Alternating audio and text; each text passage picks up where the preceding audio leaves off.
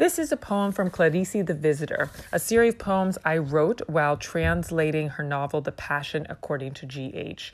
Each poem begins with a quote from one of Lispector's letters to Fernando Sabino while she was living in the United States. This first excerpt is from 1946. She wrote, At three in the afternoon, I'm the most demanding woman in the world.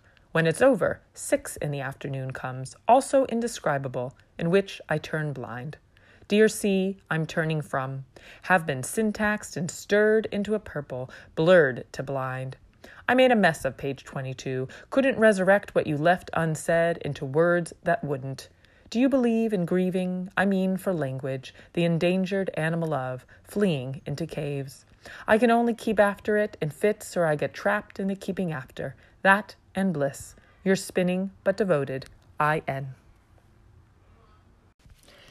These are two poems from Clarice the Visitor, a series of poems I wrote while translating The Passion According to G.H. Each poem begins with an excerpt from Lispector's letters to her friend Fernando Sabino that she wrote while living in the United States. This first excerpt is from 1957. She wrote in the letter, It's so hard to leave the routine of this house.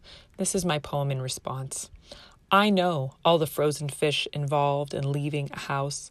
I know the fossils, the upholstered impossibles. For your green noon sea, I tried to play the ballad as you had it, crisply enough to cut the strings of the balloon, then cut the sky into which such balloons rise as fugitives.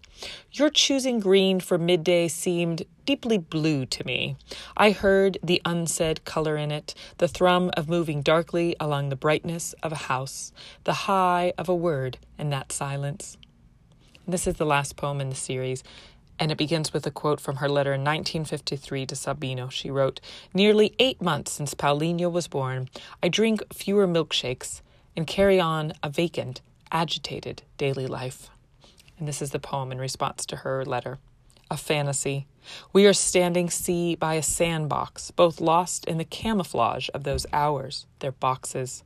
I ask about the pronoun you often place before God. You go on smoking. The sun now above the playground begins to burn. Then the snow burns. My sons are grown. At last you turn to answer, and I am listening.